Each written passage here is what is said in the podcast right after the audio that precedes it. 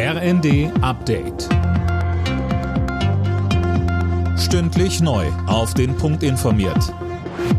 Ich bin Tom Husse. Guten Tag. Jetzt ist es offiziell. Deutschland liefert Kampfpanzer an die Ukraine.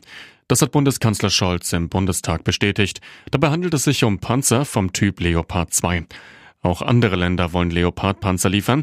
Großbritannien steuert seinen Challenger 2 bei, die USA ihren Abrams. Scholz sagte weiter, unser Ziel ist es, rasch zwei Panzerbataillone zusammen mit unseren Verbündeten bereitzustellen. Das gibt viele Länder, die gerne mitliefern wollen und wir werden das koordinieren und sie einbeziehen, damit das Schritt für Schritt auch möglich wird. Wir werden Ausbildung gewährleisten, Logistik, Munition und Wartung der Systeme. Die Bundesregierung geht davon aus, dass sich die deutsche Wirtschaft in diesem Jahr deutlich besser entwickeln wird als zunächst gedacht. Sie erwartet ein Plus beim Bruttoinlandsprodukt von 0,2 Prozent.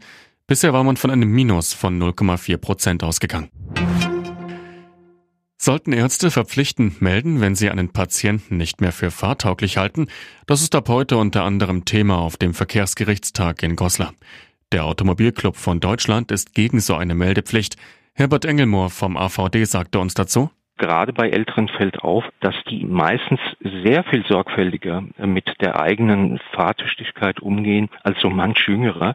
Und dementsprechend besteht die Gefahr, dass hier sehr schnell äh, diskriminierend vorgegangen wird, wenn man sagt, alle ab einem bestimmten Alter etwa müssten hier sich einer Untersuchung unterziehen. Und noch zur Handball-WM, da geht's mit den Viertelfinals langsam in die heiße Phase.